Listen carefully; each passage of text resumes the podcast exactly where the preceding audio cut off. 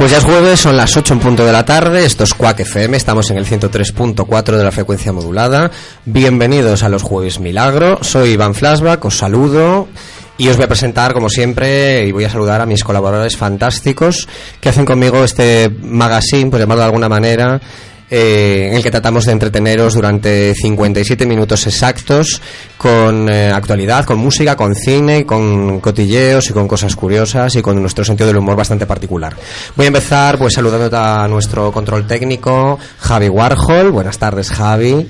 Eh, a Dani de Kid, que está aquí a mi izquierda. Hola. Hola, Dani. Hola, Jonathan Gómez. Hola, buenas. Y a nuestro doctor favorito, como siempre, nuestro doctor maligno, Borja Lamas. Buenas tardes a todos. Falta Oscar SR, que está a camino del estudio. En cuanto llegue, pues que entre y, y se reincorpora al programa en, en nada.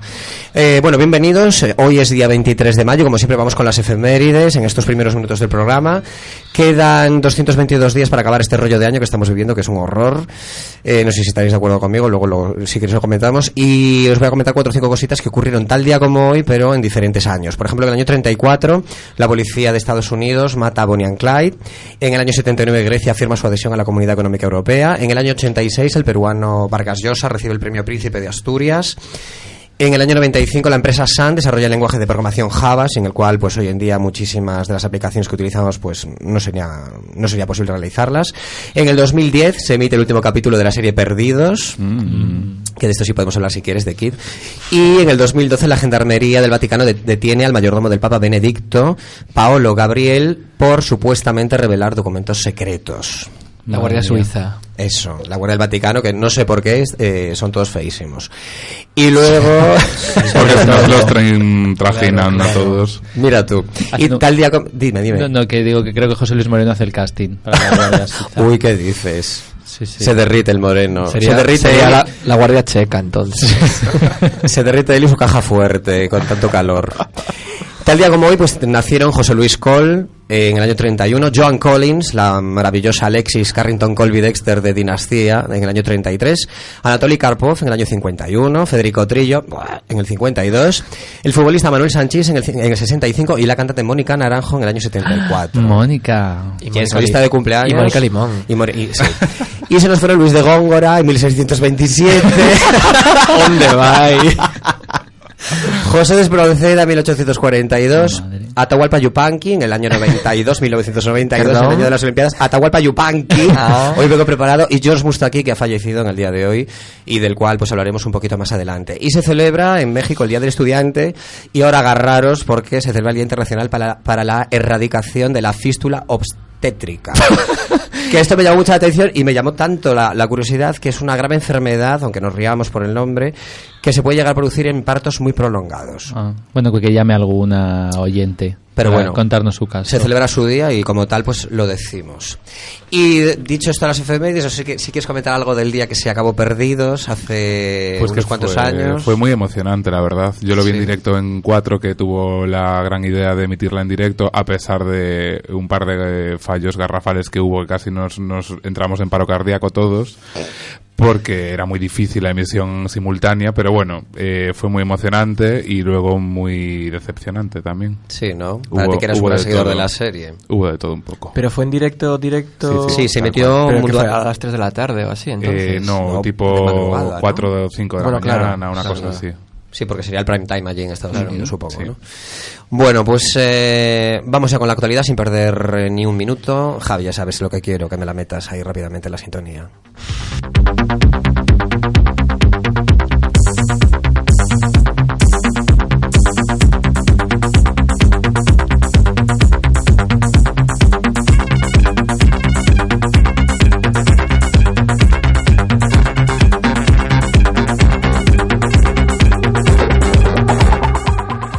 Venga, pues eh, esta sintonía antigua de informe semanal que se empezó a emitir en el año 73 indica que estamos en la actualidad y actualidad son muchas cosas, pero ya sabéis que nosotros siempre escogemos pues dos, tres, cuatro, cinco las que nos quepan en esta sección que son las más interesantes para nosotros. Por ejemplo, pues podríamos hablar de la desolación que ha provocado y los destrozos que ha provocado pues este tornado que ha pasado por Oklahoma hace unos días Pero, pero bueno, como desgracias ya tenemos muchas y las que vienen además, pues eh, nada, la vemos así de, de, de, pasada, eso, un tornado que ha causado pues muchísimas muertes y muchísimos destrozos y que arrasó todo lo que estaba a su paso por el suburbio de Moore, situado al sur de Oklahoma City.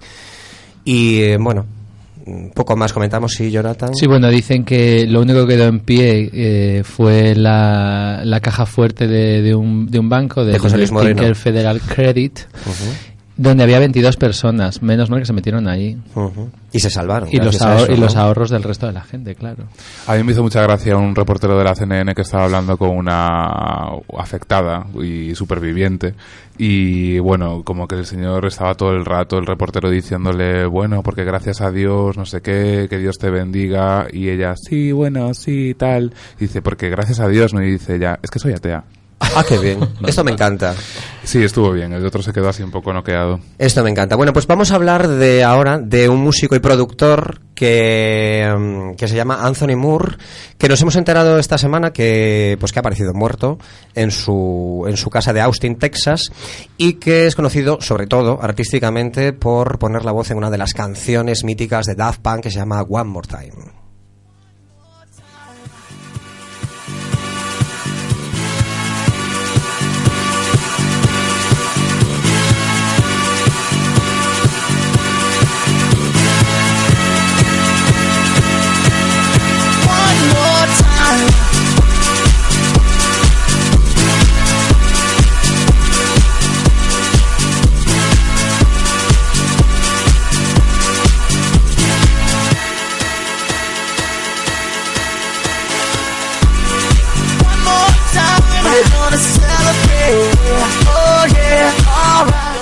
Pues ya queda para, para la, no sé, para el mundo de la música, para los clásicos, porque realmente ya son clásicos, aunque es un tema de primeros de los años 90, este One More Time de Daft Punk, que, que fue éxito y que la voz era de este, de este, de este tío, ¿no? De este productor eh, musical, Anthony Moore. Comentarios en dos segundos. Pues una pena, porque es eso, es un clásico ya de la música contemporánea y bueno, a pesar de que mmm, yo no sé nada más de este señor, por lo menos ya solamente por esto, pues eso es una pena. Y, Oh. y que Dios sé, tenga en su gloria. Que era joven, ¿no? Si Dios quiere. Dior, Dior, quieres decir, ¿no? Sí, fue bueno. Es del 67, del 40 y... Sí, poco sí, joven. Sí, muy jovencillo. ¿Qué opinarás sobre el nuevo disco de Daft Punk? Pues ¿O a lo qué opinarías? A lo mejor, señor? est- no, a lo mejor, A lo está- mejor está todo relacionado. Sí. Y ha dicho, no han contado conmigo, con esta voz de Cher que tengo. este vocoder. Este vocoder A lo de mejor se voz. tragó el vocoder. Bueno, el caso es que también esta semana se nos ha marchado. Ya sabéis que la gente que nos escucha, ya sabéis que últimamente no hacemos más que hacer obituarios. No habituarios, que iba a decir, obituarios. Pero habituarios, porque son Sí, bastante que habituales. se ha convertido en Sí, un sí. horror. Por eso he dicho lo de este año tan malo y tan horroroso que estoy, yo estoy deseando que se acabe. Pero bueno, Eh, el, el caso es que esta semana también se ha muerto pues uno de los fundadores del grupo The Doors, que se llama Ray Manzarek, y que, bueno, eh, pues eso, puso ahí su granito de arena en el grupo, fue uno de los líderes, junto con Morrison, y que ha fallecido esta semana pues a causa de un, de un cáncer, creo, ¿no? Venga, doctor, tú que has vivido tu adolescencia ahí... Mi adolescencia dándolo todo, Totalmente con- breaking on Sí. through to the other side. Sí. Pues nada, eso, o también más pena todavía, que se nos va la, la infancia un, Sí. un poquito más. Esto... Ay, es que me emociono y todo. Yo lo paso fatal, vosotros os burláis mucho de mí, pero a mí estas cosas me afectan un montón. No en el caso de este señor de los dos, que bueno, no es un grupo que realmente pues eh, escucha yo habitualmente, pero pero sí sí me, o sea, si te lo pasas a pensar en serio es que realmente el comentario que dices tú de que se va la niñez y todas las Sí. cosas que habíamos vivido cuando éramos pequeños y adolescentes es que es cierta. Sí, no, además este era el, el teclista del grupo que tenía un papel bastante importante, el Sí. teclado en, el- en la música de, de Sí, los bueno, era, un poco uno de los fundadores del sonido del sí, grupo, ¿no? Sí, sí, sí, sí. Y en, en la película mítica de... de no, no recuerdo el, el director de Oliver Stone. Creo que sí, que era de Sí, Oliver ¿no? Stone. Eh, hacía Kyle MacLachlan de, de Ray Manzarek. Ujú.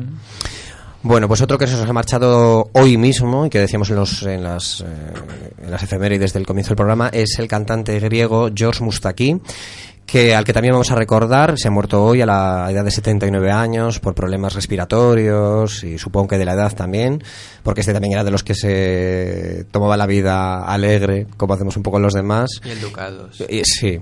Y entonces también vamos a recordarle eh, ahora mismo.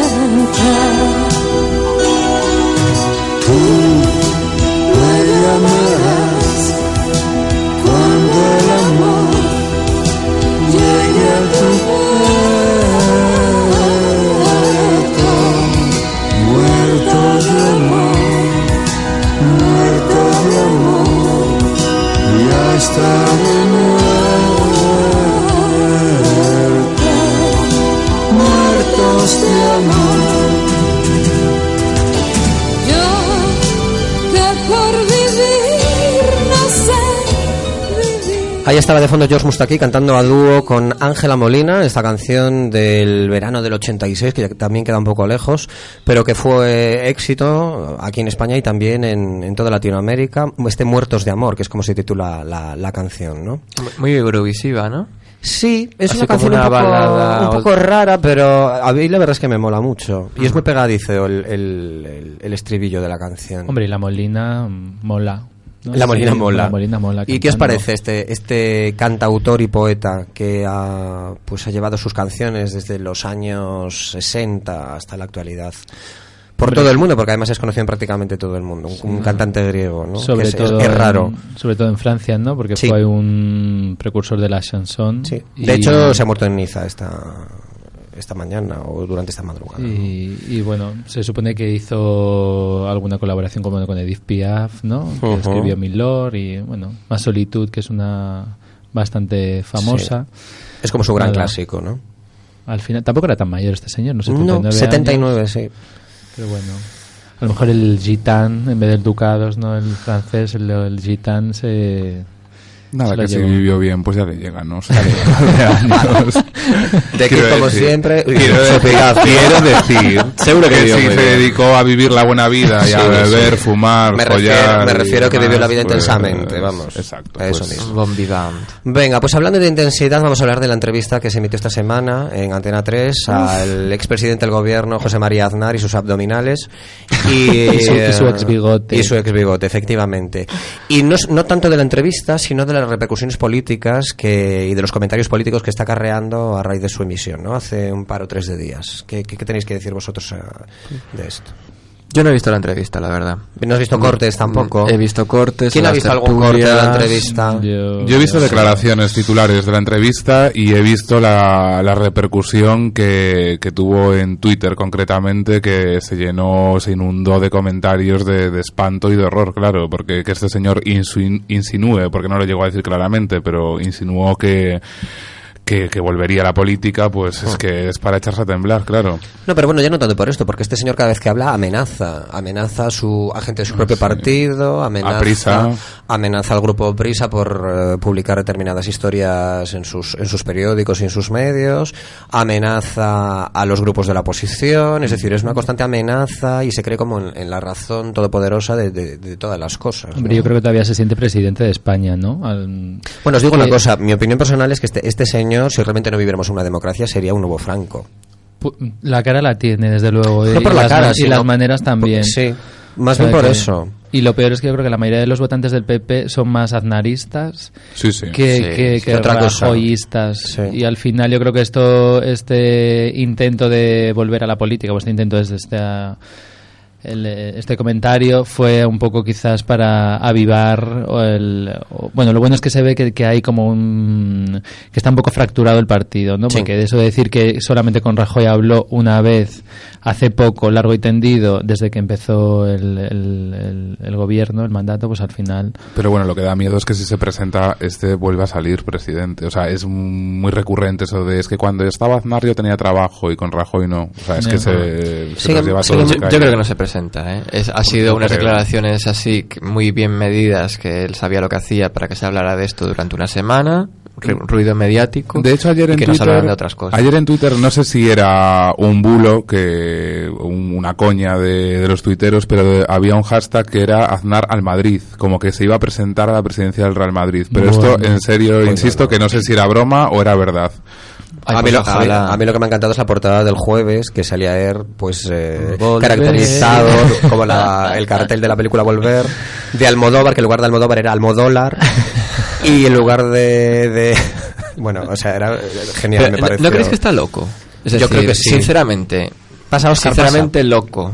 Porque es que tiene una forma de hablar, como, es como, como un iluminado, como que se ha, se ha ido a una secta en Estados Unidos y, está por encima del bien y del mal y, habla así muy raro y como con la vista perdida. Está, loco. Pero es que se, cree en la, razón absoluta de todo.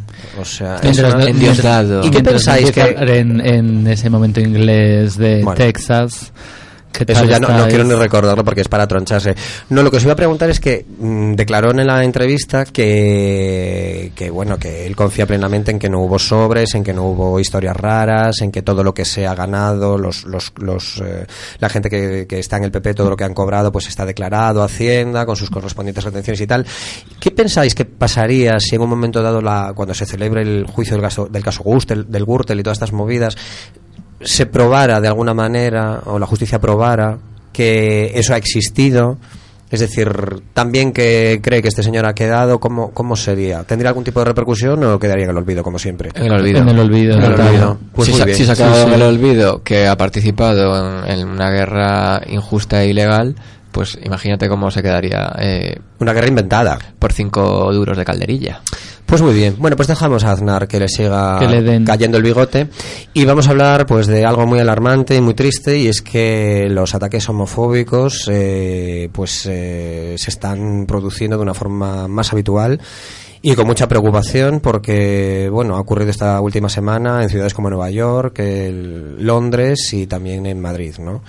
Entonces, a raíz de esto también tenemos que comentar, ahora comentaremos esto de, los ataques homofóbicos, que un ultraderechista francés se suicida en la Catedral de Notre Dame como protesta por la aprobación de la ley del matrimonio homosexual en Francia. ¿Qué os parece esto, que es todo como muy de película? A mí me da mucho miedo eh, lo que os comentaba cuando preparábamos el programa. Me parece como un repunte de la violencia contra la homosexualidad que me da miedo, porque a ver, son hasta ahora hechos aislados, y de los a los cuales se les da mucha repercusión, creo que es necesario que se le dé, pero bueno, eso son palizas que han ocurrido en ciudades eso tan importantes como Londres, como Nueva York. Lo de Madrid es un caso más anecdótico en el sentido de que fue una bueno pues un chavalín que estaba comiendo en un VIP sí que el de al lado eh, Gaby. Gaby eh, Gaby el guapo. Gaby que yo tengo un montón de amigos en común con él porque ¿Ah, me ha salido sí Ah, vaya, como es el Facebook. Tengo como... Y los seis grados de separación. Cuarenta y tantos amigos en común. Y Jesús, ¿qué de amigas tienes, no? Cállate. amigos de tus ya no se oye, ¿no? Espera, espérate, que, ahora, espérate que te den voz. Hola, hola. ¿Ya estás? Me has dado voz. Sí. Sí. Voz y, voto. y botox. Muy bien. Nada, que los amigos de tus amigos son tus amigos. Ay, por favor, un día tenemos que poner objetivo Birmania en el programa. A ver cuándo me dejáis. No, a ver, llamas a Gaby que nos cuente qué le pasó al ah, pobre. pues lo llamamos, le, mando una peti de amistad, como diría nuestra amiga Lore Ping Up, le mando una peti y lo entrevistamos. Un ah, pues programa próximo. ¿Qué os parece? Pero en persona. Eh, eh, si quiere venir, sí. Sí, sí. ya sabéis que aquí no. Vamos, que no hay ningún problema. Bueno, eh, ¿y lo de ultraderechista, este loco que se ha suicidado, qué? Pues que me parece estupendo. ojalá todos hicieran lo mismo.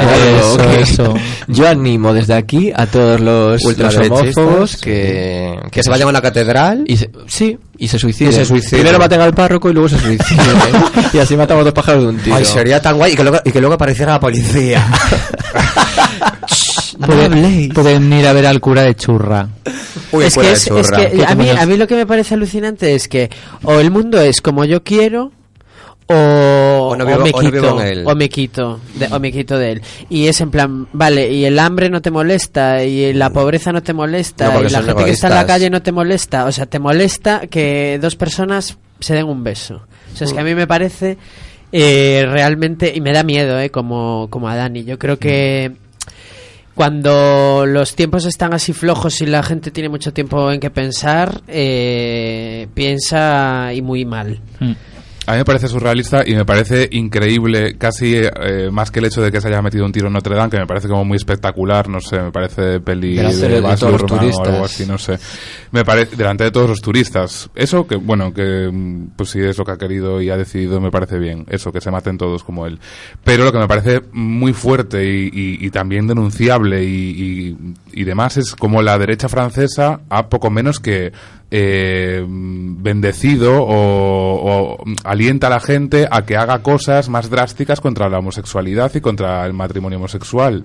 O sea, han dicho que es fue que como... los, políticos son unos inconscientes. Son de, realmente, o sea, es verdaderamente increíble que alguien que aspire a dirigir una nación defienda que la gente se suicide. Pero es que, ¿por qué motivo? Te, o sea, ¿qué motivo vale la pena para que te suicides Pues lo han definido como un acto político que él hizo como para darle más importancia. Claro, y luego, y luego eh, que te llevas las manos a la cabeza porque los, eh, los árabes eh, se, inmolan. Se, inmolen porque has dibujado a Mahoma. Es, que vamos, es, lo mismo al final. Es, la misma talibanada. Sí, sí, total no pues sé, a mí me parece increíble que... Con hacha. Sí. Pero los, los políticos aprovechan políticamente todas estas cosas porque la gente es una borrega. Sí, nunca mejor dicho. La gente es una borrega y entonces los, los dirigen de esa manera y, y los manipulan. He dicho. Madre mía, otro parro con nuestro doctor. Bueno, vamos con un poquito de música, son las 8 y 22 minutos de la tarde y hoy pues como música actual hemos escogido lo que es la banda sonora de la, la última película protagonizada por Leonardo DiCaprio que se llama El Gran Gatsby, una banda sonora que está llena de, estrellas rutilantes y rutilosas y una de ellas es eh, Ovejita del Rey con su, con su canción Young and Beautiful. Lana del Rey, perdón. Y vamos a escucharla un ratín y luego comentamos algo de esta película y banda sonora.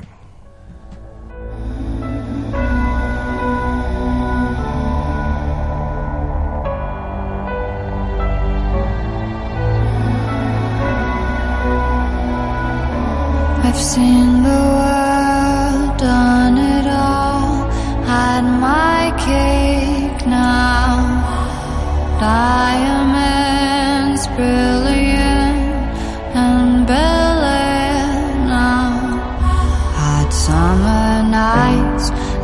mid-July, when you and I were forever wild. The crazy days, city lights, the way you'd play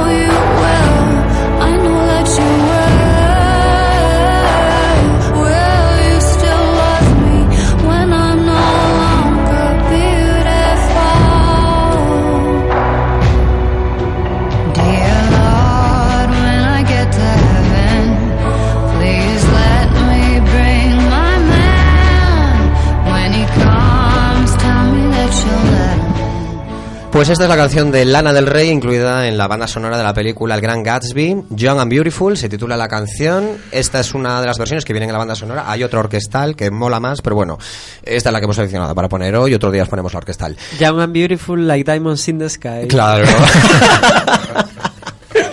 Rijajajana. Esa sí que mola. Esa, mola muchísimo. Y, no la hemos puesto en el programa. No, y se merece su espacio. La canción de Diamonds. La churrera. La churrera total.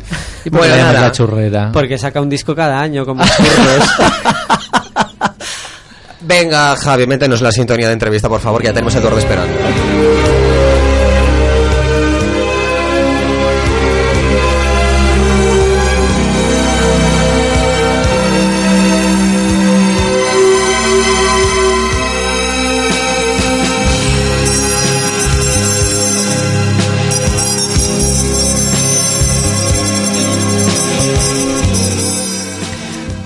Bueno, y la verdad es que siempre es un placer poder charlar unos minutos en el programa en directo con, eh, con artistas. Y si aparte de artistas pues son amigos, pues ya es un placer, no, es que ya me derrito ante el micro. Eh, vamos a hablar esta tarde con Eduardo Aldán, que ya está el teléfono, vamos a saludarle. Muy buenas tardes, Eduardo. Bueno, bueno, no te derritas, no te derritas todavía, espérate, espérate. ¿Qué tal? ¿Cómo estás? Muy pronto, tío. Muy bien, pues muy bien, hombre, con ganas de hablar contigo, es verdad, tienes, eh, has hecho bien, ¿eh? que somos amigos desde hace mucho tiempo. La pena es que no nos vemos nunca, nos tenemos que oír por la radio, tú fíjate. Sí, es que siempre estás desaparecido, viajas más que, que Rigodón y, y Willy Fogg. Siempre, estás invitado aquí a Madrid cuando tú quieras. siempre estás de viaje cuando, cuando estoy por Madrid. Bueno, hay que decir que Eduardo Aldán, pues aparte de, bueno, este, este vasco, nacido en Portugalete, aparte de, bueno, es un artista muy completo porque es humorista, es mago, productor, guionista, actor y presentador. ¿Se puede ser algo más en la vida, Eduardo, o no? Sí, talabarteros, cesador de pollos, mil cosas, pero he preferido elegir solamente esa, ¿sabes? Me he quedado ahí, me he quedado en eso, nada más. Bueno, eh, me gustaría que me contaras y nos contaras un poquito a todos los oyentes de los Jueves Milagro, eh, ¿cómo, ¿cómo empiezas? ¿Cómo son tus comienzos en el mundo del artisteo? ¿De qué, ah, guay, esto es, una retrospectiva, sí, qué bien, sí, es una retrospectiva, qué maravilla, pues muy bien, fíjate, pues yo me acuerdo cuando, es que suena como si fuera muy viejo, yo me acuerdo cuando era un crío, ya desde pequeñito ya me gustaba todo lo que es el mundo del espectáculo, no tenía muy claro a qué me iba a dedicar, y pero yo sabía que iba a hacer algo en el mundo de, la farándula y eso es lo que siempre me ha gustado desde muy pequeñito ya hacía marionetas en, el colegio no eh, hacía magia desde muy niño y de hecho mi primer trabajo remunerado fue como mago a los a los 15 años imagínate y quién te dio tu primera oportunidad te acuerdas o no Hombre, la, la di yo, o sea, te lo voy a decir la verdad. O sea, la primera vez que me... ¿Te la diste? Muy, muy pesado. Sí, sí, me ¿Tú mismo? sí, sí, sí. Porque ten en cuenta que en aquella época, cuando yo era un crío, y sobre todo allí, donde yo vivía, que era en, en un pueblo de, de, de Vizcaya, allí creo que no había nadie, pero nadie, no te digo ni, ni, ni una sola persona que se dedicase al mundo del espectáculo, nadie a quien yo poder dirigirme para aprender o para preguntar o para buscar alguna información de algo, nada, yo fui un poco autodidacta, ¿no? Entonces empecé así y dije yo, pues yo quiero hacer magia. Y pues venga, ¿cómo lo hago? Empecé a aprender, a leer libros, a, buscar información y a montar mis propios shows. Y primero empecé a hacerlo hasta que con un día conseguí que alguien me pagase por ello, pero ya no recuerdo muy bien quién fue. Fue una asociación de algo, claro, una asociación benéfica que dijo este pobre chico, vamos a pagarle algo, porque es una pena, para que deje de hacer aquí el, el monger. ¿no? Lo que ocurre que al final, a raíz de ahí, salieron más cosas y bueno, hasta hoy. Mira, ¿y en qué año das el salto a la televisión? Porque hay que decir que has colaborado en diferentes canales de televisión, en diferentes productoras. Eh, un poco para que la gente se haga una idea, pues eh, has ejercido como mago en Disney Channel hace unos años, trabajaste en Globo Media, has sido guionista del Club de la Comedia, has participado en cincohombres.com, eh, colaboraste, bueno, trabajaste para Chicho Iván Serrador en el mítico 1-2-3 en el año... Hombre, eso fue, vamos, gloriosa. También supongo subrayado ahí en negrita que se vea bien que estaba en el 1-2-3, que para mí para mí eso fue un sueño cumplido, te imagínate, como te decía antes, cuando yo era un querido, yo, vamos, prácticamente había pegado a la televisión viendo todo lo que hacía, lo que más me gustaba sin duda era los viernes, cuando hablaba de un 2-3 mítico, ¿no? Y yo dije, joder, si algún día yo pudiese estar ahí, tú fíjate, ¿no? Y al final pude cumplir ese sueño y que Chicho un día se fijase en mí, por arte de magia, y, pudiera trabajar con él en, y bajar esa escalera mágica, ¿no? De la subasta. Sí, como hacía Mairo, ¿no? En aquellos tiempos maravilloso, que daba la mano a todo el mundo. Era como que tendría la mano a la pobre ya dislocada, tanto dar la mano. Maravillosa, maravillosa. Bueno, pero aparte de trabajar en el 1, 2, 3, de dar el salto a la tele, que te convierte en una persona mucho más popular y famosa, entre comillas, y te abre, supongo que, algunas puertas, eh, realmente creo que es así, el éxito que a lo mejor, por el que a lo mejor estás más orgulloso es por eh, Espinete no existe, ¿no? Una, una obra de teatro que llevas eh, pues poniendo en escena desde hace ya siete años, ¿puede ser? Ah, vale, que quiero decir, caiga quien caiga. Digo, no, no, eso no es lo que más... No, no, no, no. ah, pues no, así te has hecho muy bien, porque realmente lo que, cuando sube el caiga, luego justo a continuación, lo siguiente que hice fue Spinete no existe. Y eso fue el mayor acierto que he podido hacer, porque era hacer realmente lo que yo quería hacer, ¿no? Y era volver a mis orígenes, a autoproducirme, a buscar la fórmula para hacer lo que yo quería hacer y, y, y financiarlo a mí mismo, no sé, y luego si a la gente le gustaba, pues genial, y si no, pues bueno, ¿qué le vamos a hacer? Pero fue tal, tal la, sorpresa para mí que cuando vi que de repente el teatro se llenaba cada noche cada vez más y más y durante tanto tiempo, que han sido siete años sin parar, haciendo Espinete no existe aquí en, la Gran Vía de Madrid. Ha sido un, sueño cumplido a lo grande también y sobre todo un, récord que yo jamás hubiera esperado mantenerme ahí, sobre todo porque soy un, culo inquieto, es decir, no paro de hacer cosas siempre diferentes, ¿no? Enseguida me canso y quiero saltar a otra. Sin embargo, con Espinete he sido muy constante, fíjate, sin parar, porque yo creo que al fin y al cabo lo que contaba en ese espectáculo, lo que cuento, que eso lo sigo haciendo todavía, ¿no? Es el, cuento un poco mi infancia y cuento mis orígenes y cuento un poco los recuerdos que todos tenemos de cuando éramos niños, ¿no? Y este espectáculo de nostalgia y comedia, pues parece que esa combinación pues le ha gustado a la, gente y yo estoy encantado de contarlo cada, cada noche. Eso que te iba a preguntar, si crees que el éxito de la obra es la nostalgia que siente la gente al, eh, pues, al verse quizá reflejado cuando cuentas tu historia, ¿no? No sé, tú, lo has visto más veces, ¿tú, tú qué piensas? No, yo lo he visto cuatro, o cinco. cuatro o cinco veces. ¿Y tú cuál crees que es parte del éxito del Bueno, pero mi opinión yo creo que no cuenta, porque tú ya sabes cómo soy yo y tengo una personalidad un poco demasiado nostálgica, quizá. Entonces, claro, yo... ahí estamos hermanados tú y yo, ahí estamos casi casi hermanos en eso. Entonces quizá mi opinión no es demasiado objetiva, porque además, bueno, eh, creo que la haces muy bien y estas cosas y y todo lo que todo lo que cuentas en la obra pues los payasos de la tele los recuerdos de, de, pequeños de cuando éramos pequeños de los caramelos de los juguetes las meriendas las peleas con los bueno en fin.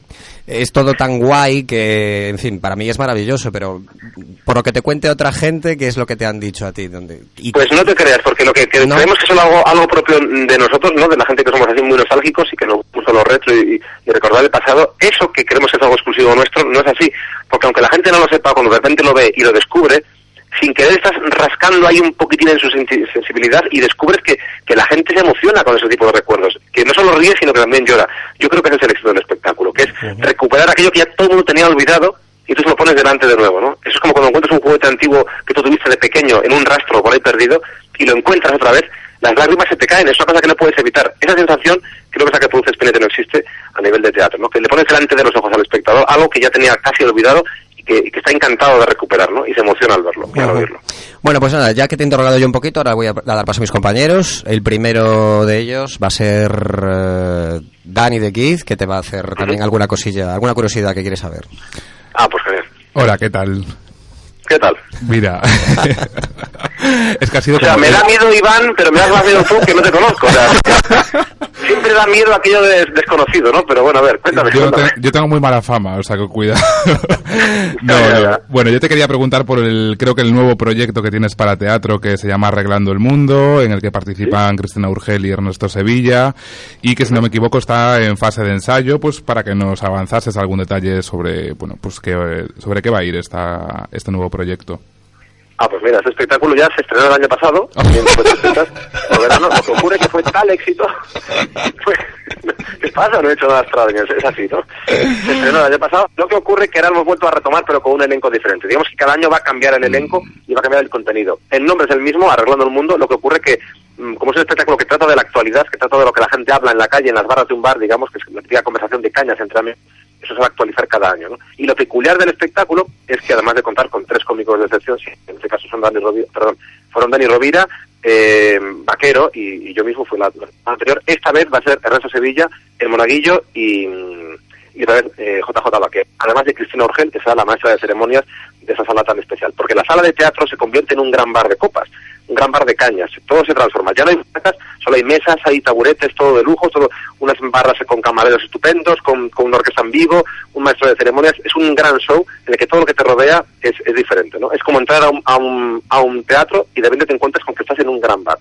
y eso funciona muy bien. Queremos repetir la fórmula, como digo, cada año y se va a estrenar ya, si nos falta nada para estrenarlo. Estamos en los ensayos finales ya, o sea que estoy como hasta arriba de trabajo con esa historia y muy ilusionado también. Claro, es que yo había leído en, en Twitter que estabais como ensayando y demás y por eso me llevo a engaño, pero bueno.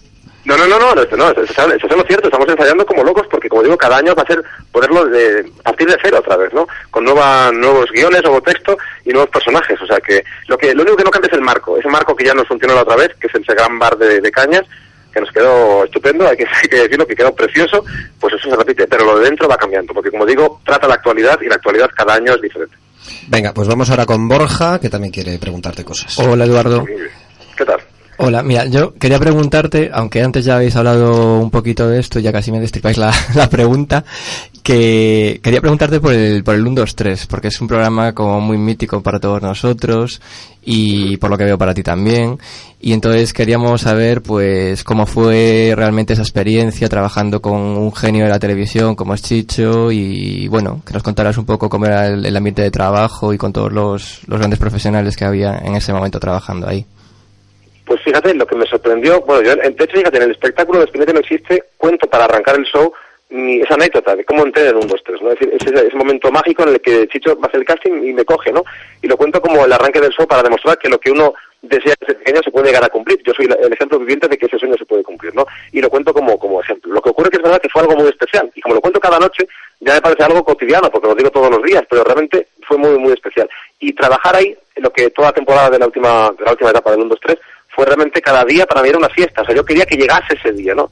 Eran los martes en concreto cuando se grababa, se metía el viernes, pero se grababa el martes, y yo tenía ganas ya de que llegase ya el, martes para poder eh, estar allí en ese entorno. Tú fíjate, los comedores, los comedores ¿eh? Del, de los estudios Buñuel, que es donde se grababa, ¿qué tipo de ambiente había allí? Había cada día, si iba de circo, aquello había pues monos, elefantes, gente vestida de payaso, de trapecista, de repente se cruzaba por allí un tío vestido de romano, no sé muy bien por qué, venía una mujer vestida de viuda, eran cosas pero surrealistas, y todo esto yo estaba feliz y rodeado de calabazas, que esa otra también, imagínate. y de las hermanas Hurtado.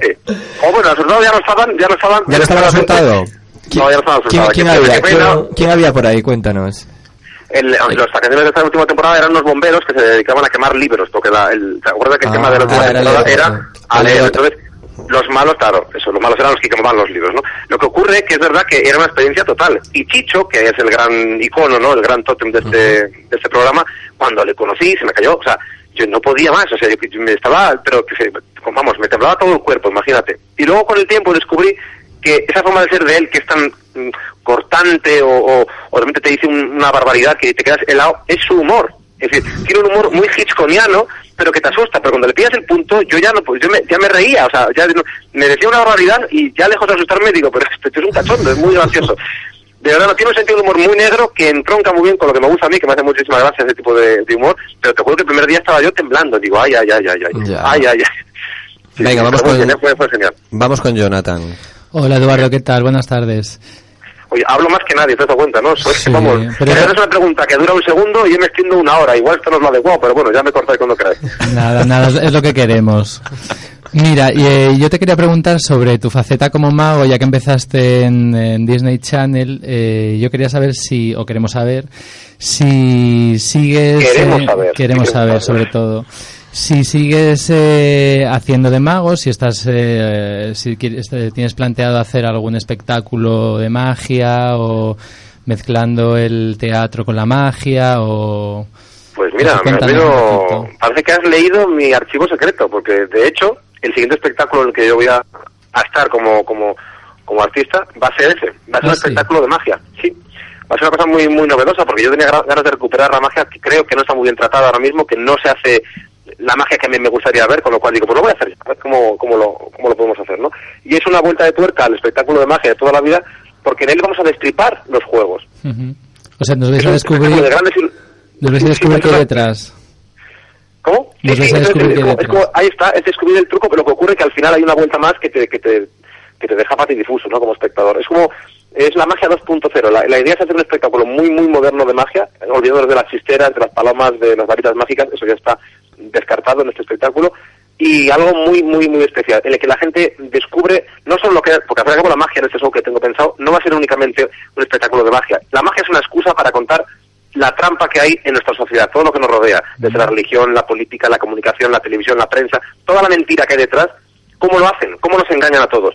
Y la magia es el para mostrar cómo se hace, ¿no? De eso va el espectáculo. Y es muy, muy interesante y creo que puede ser muy divertido, porque también va a ser cómico, o va a ser una mezcla de, humor y de, y de crítica social. Bueno, yo para ir acabando te quería preguntar, porque tú desde hace unos años tienes tu propia compañía, eh, que se llama Aldan Company, eh, con una gente fantástica que trabaja para aquí. Desde aquí quiero mandar un saludo y un abrazo muy fuerte para Israel. tenéis que venir a la oficina, Iván, que es una oficina preciosa, una oficina toda de color fucsia, espectacular, ¿eh? ver, es una maravilla. Pues no viajes tanto. pues efectivamente, me quedaré aquí para recibirte. No, viajes tanto. Estáis invitados todos a venir a ver la oficina. sí, sí, me llevaré a toda la tropa aquí de los Jueves Milagro para que conozcan a Aldan Company. Bueno, lo que te quería preguntar es que, bueno, eres, eres empresario, pues de, alguna forma, ¿no? Produces tus propios espectáculos, pues Espinete, Maldito Naranjito, hemos hablado, bueno, de estos próximos proyectos de magia y tal que te ha preguntado Dani. Yo te quería preguntar, tal y como está la situación, que pues todo el mundo se queja mucho en el mundo del espectáculo, de la falta de subvenciones, la poca ayuda que se recibe, ¿cómo, cómo se lleva hoy en día el ser un, un empresario teatral y que además pues arriesga con espectáculos tan diferentes? Pues mira, hay una cosa que me tengo en mi, en mi Twitter, mi Twitter personal, la descripción de mi, de mi persona es con Eduardo Aldán, artista de varieté y empresario extraordinario. Me hace mucha gracia la expresión de empresario extraordinario, pero no es una coña, es que realmente la única forma de hacer algo así hoy en día es hacer cosas que no hagan los demás, algo fuera de lo, de lo, de lo normal, aunque sea una rareza, aunque sea una fricada, no importa. Si realmente es lo que tú crees que debes hacer, hazlo, porque en realidad hoy en día lo que triunfa no es lo que todo el mundo hace, sino que la gente quiere ver siempre cosas diferentes. Si, consigues, si consigues dar y atinar con esa diferencia que la gente busca, ya has acertado. Lo que ocurre, claro, hay mucho riesgo siempre. Pero a mí me gusta arriesgarme. Es decir, me gusta mucho el juego, siempre me ha gustado el, el, riesgo, la apuesta, y en este caso, ser empresario es eso. Lo que ocurre es que todo muy medido, por supuesto, porque no vas a, a la locura de repente echar todo por tierra, trabajo de años por una locura absoluta. Pero sí que es verdad que o arriesgas o, te, o desapareces, porque no hay otra fórmula. Y más hoy en día que con el IVA que nos han clavado a los, a los que nos dedicamos al teatro, que es una barbaridad, que han triplicado el IVA, es decir, es imposible ganar con el teatro casi, ¿no? Casi hay que usar la fórmula, hay que hacer cosas nuevas para buscar la, la trampa también a esto y cómo se puede conseguir hacerlo. Cómo puedes ofrecer al público algo que no hay en cartel, que sea lo que te diferencia a ti, que cree tu propio sello y que te identifique. De esa forma vas creando un público que va siendo fiel, te va siguiendo que aunque sean pocos al principio, si lo mantienes, cosa que es muy rara también hoy en día, porque incluso en televisión, cuando un programa no dura o no funciona bien, un día lo quitan, no, no lo mantienen, son incapaces de aguantar. Yo he aguantado, quiero decir que a veces la clave está en eso, en confiar en lo que estás haciendo, en apostar por ello y en mantenerlo. Aunque pierdas al principio, si crees en lo que haces, al final acabará saliendo bien si realmente el producto, lógicamente, merece la pena. Y siempre el público es quien decide, con lo cual nunca sabe qué es lo que va a ocurrir. Yo vaticino que va a ocurrir así basado, pero al final, como digo, me puedo equivocar. Solo que hasta ahora, gracias a Dios, he acertado bastante. Bueno, pues de lo cual me alegro muchísimo y nos alegramos muchísimo. Pues se nos ha acabado el tiempo, Rey. O sea que nada. Pues es una pena, porque a mí ya te digo, me das palique y yo sigo. no, ya, ya, ya, ya, lo sé. Cuando queráis rellenar una, un radio maratón, llámame, te hago 20 horas seguidas, de verdad.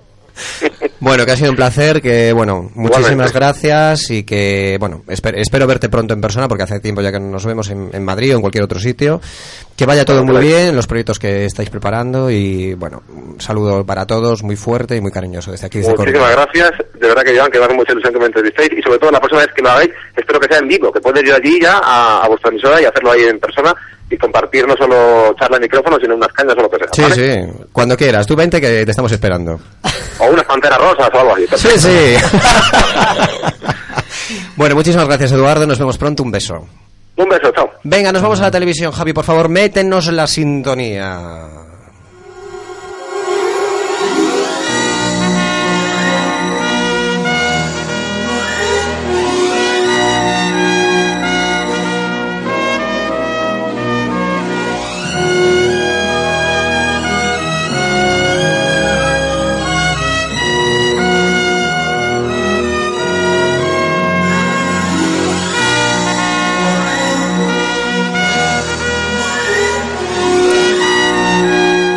Bueno, pues estamos ya en el tiempo de televisión porque vamos a hablar largo y tendido de televisión mientras el tiempo nos lo permita. Son las 9 de la tarde menos 16 minutos. Vamos un poquito pillados de tiempo para variar.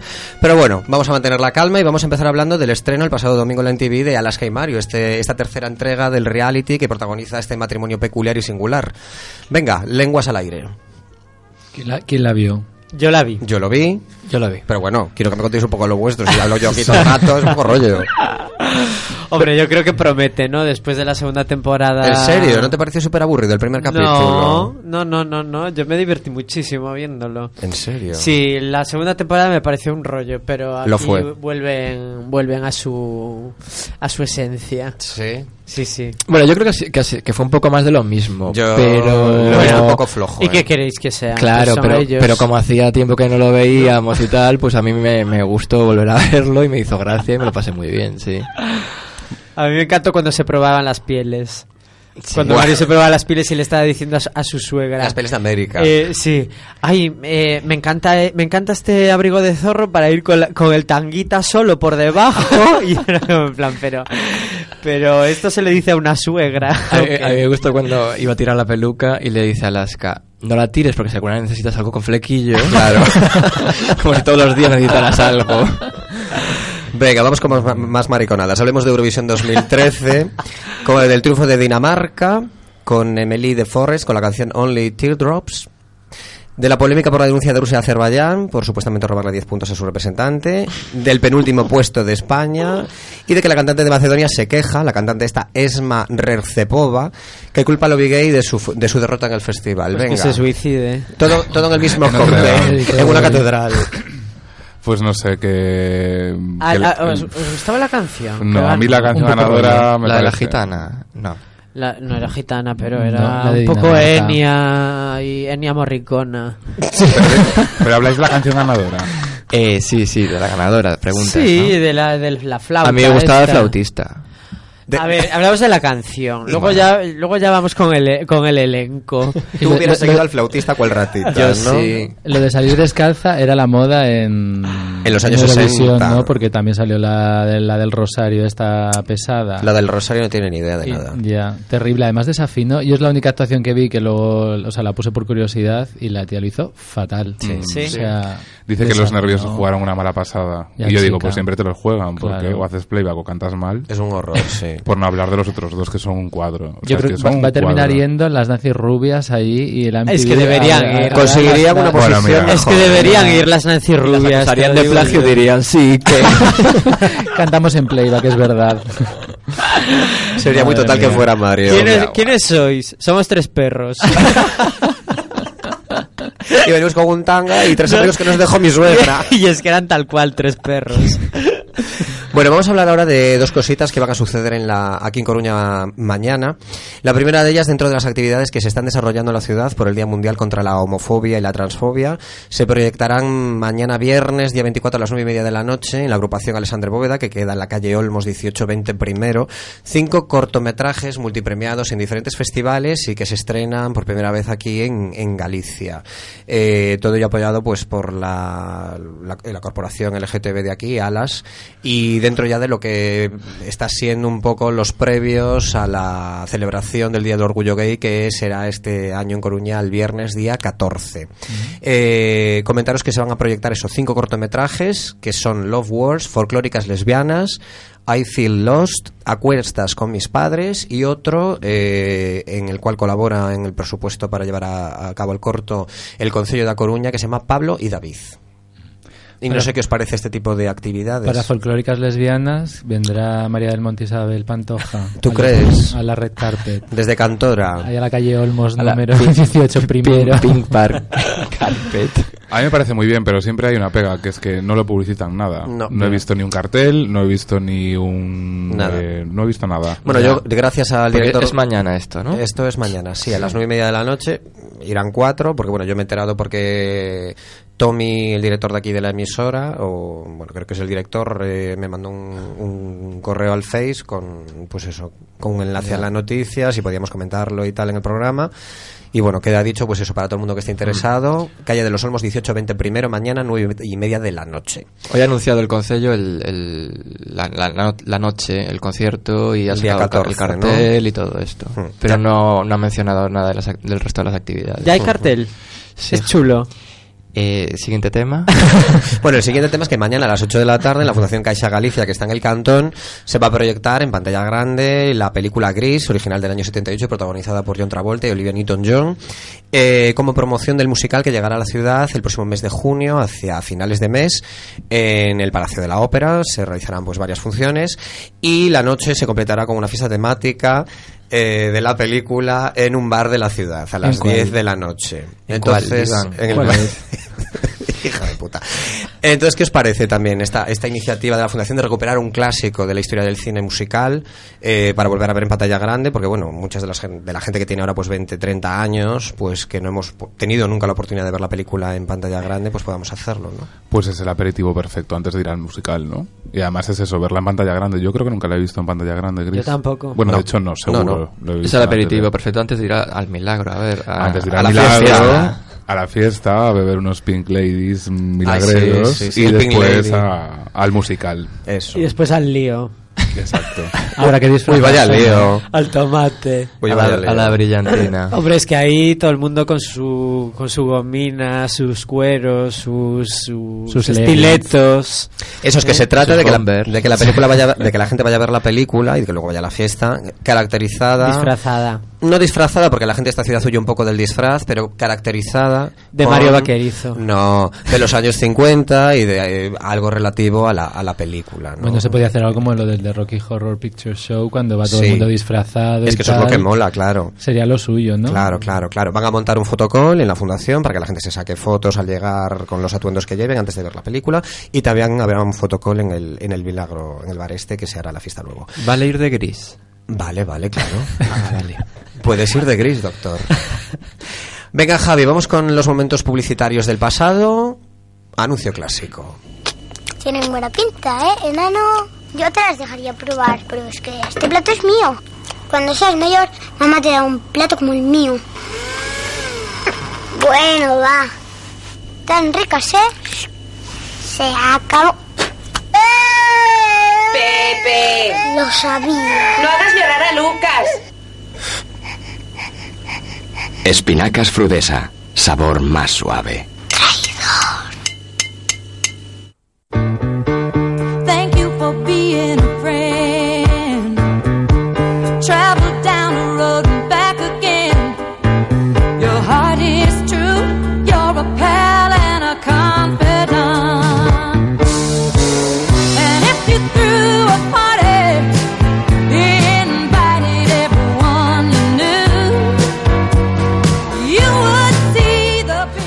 Venga, estamos ya en el corrillo de los jueves milagro, 9 de la noche menos 8 minutos y lo primero que vamos a comentar es lo que ha pasado en el Festival de Cannes, que ha habido un tiroteo en directo durante uno de los informativos de Canal Plus y también el robobo de las jojoyas de Chopar, que todos los años hay alguna movida con, con estas con esta casa que no, no está uno ni tranquilo que cede las joyas de cine. ni en, el Martínez. O sea, ni no se puede encontrar tranquilidad en ninguna parte. Yo es que ya no sé dónde llevar las joyas. Yo tampoco. Porque vamos mejor en el colchón. Estaba en una caja fuerte en una de las habitaciones del hotel, pero... Sí, pues ahora hay otra noticia que han, robado, las noticias de, hoy, que han robado también un collar de la marca de Grisoño, ¿Ah, Grisógono. Y también en Cannes. También. Sí. Joder, como está Lupin. Arsène Lupin dándolo todo. Dicen que por el por el tema de Chopin arrestaron a, tres hombres. Pero no han aparecido las joyas. Y las joyas, claro que no La robó cara de Levin. las tiene escondidas en las cejas. La cara. Le ha salido cara la, el Cannes. La cara. ¿Y del tiroteo se sabe algo? Porque es que a mí me parece flipante. del tiroteo han, detenido al tío, que era una, era una, bueno, eran dos falas de fogueo, pero es que el tío también llevaba una, un, puñal, ah. un, cuchillo y llevaba una granada de mano también encima. ¿Y cuáles eran sus reivindicaciones? La reivindicación es que su dios es el que le mandó a hacer este... ¿Su dios al lado o su dios de acá? El de acá. Ah. La que se avecina, madre mía, con todas estas cosas. Yo estoy un poco temblando, ¿eh? La gente está muy loca. Pues a, a, Matías Prats ahí en directo y ahora pasamos y de repente pum pum. Hombre, no, no eh, si tú ves el vídeo tampoco se observa nada. Ves que la gente de repente empieza a mirar para todos lados y que el público mm, directamente se mete en la playa y se sale a la playa. Y Christoph Waltz, que lo estaban ahí a punto de entrevistar, se lo, se lo llevan en volandas, que no sabía lo, que, lo que estaba pasando. sí, sí. Muy fuerte. Bueno, pues vamos a acabar el corrillo muy rápidamente, eh, en un minutito, por favor, hablando de los premios Billboard Music de este año. Victoria para Bruno Mars y su actuación en directo. La actuación de, Bruno Mars fantástica, increíble, que yo la he visto. Y, bueno, y el what the fuck del día a Miguel saltando por los aires y rompiéndole el cuello. Eso es lo más, lo más fuerte. De, a la tía la dejó cao total. Yo creo que iban tocado algo se levantó y se fue. O sea, por su propia opinión. a, ella, yo creo que rápidamente la cogieron desde atrás y se la llevaron, porque luego él hizo como el amago de, venga, somos amigos, pero ya abrazó a otra tía. O sea, a la tía, la tía desapareció, se la engulló el público. Pero todo esto, ¿quién es Miguel? Miguel, es un, nombre artístico estupendo. Sí, ¿no? Miguel, es un cantante... Con dos huevos. que no es Luis Miguel. No, sí, no es Luis Miguel, pero sí ha hecho un dueto con Mariah y es un cantante R&B que tiene un disco bastante chulo y eso recientemente ha sacado una canción con María Carey. La actuación habría que ponerla en, en nuestra página. Hmm. hay, GIFs. esta próxima semana en nuestras páginas de Facebook y Twitter, facebook.com barra los jueves milagro, Twitter arroba jueves milagro, que esto no lo dije hoy durante el programa, y, y tumbar. a mí me encanta. Yahoo compra tumbar. Esto es el puto corrector del Word. Bueno, el perrito del Word. El perrito del Word, que no para de ladrar. Pues vamos a acabar el programa de hoy, lo vamos a hacer con una canción clásica como hacemos siempre, con el grupo The Doors, que hablábamos pues al principio del programa pues de la muerte esta semana de uno de sus fundadores, Ray Manzarek, y vamos a acabar con uno de sus temas clásicos que se llama Light My Fire. Gracias a todos, Javi Warhol por estar en el control, Oscar SR por haber venido, tarde, tarde pero haber venido, que es lo que cuenta, Dani de Keith, Jonathan Gómez y a nuestro doctor maravilloso maligno Borja Lamas. Gracias a todos, buenas tardes, hasta la semana que viene. Chao. Adiós. Apajado fuego. Come on, baby, light my fire. Come on, baby, light my fire. Try to set the night on fire. The time to hesitate is through. No time to wallow in the mire. Try now, we can only lose and our love become a funeral pyre. Come on, baby, light my fire. Come on, baby, light my fire.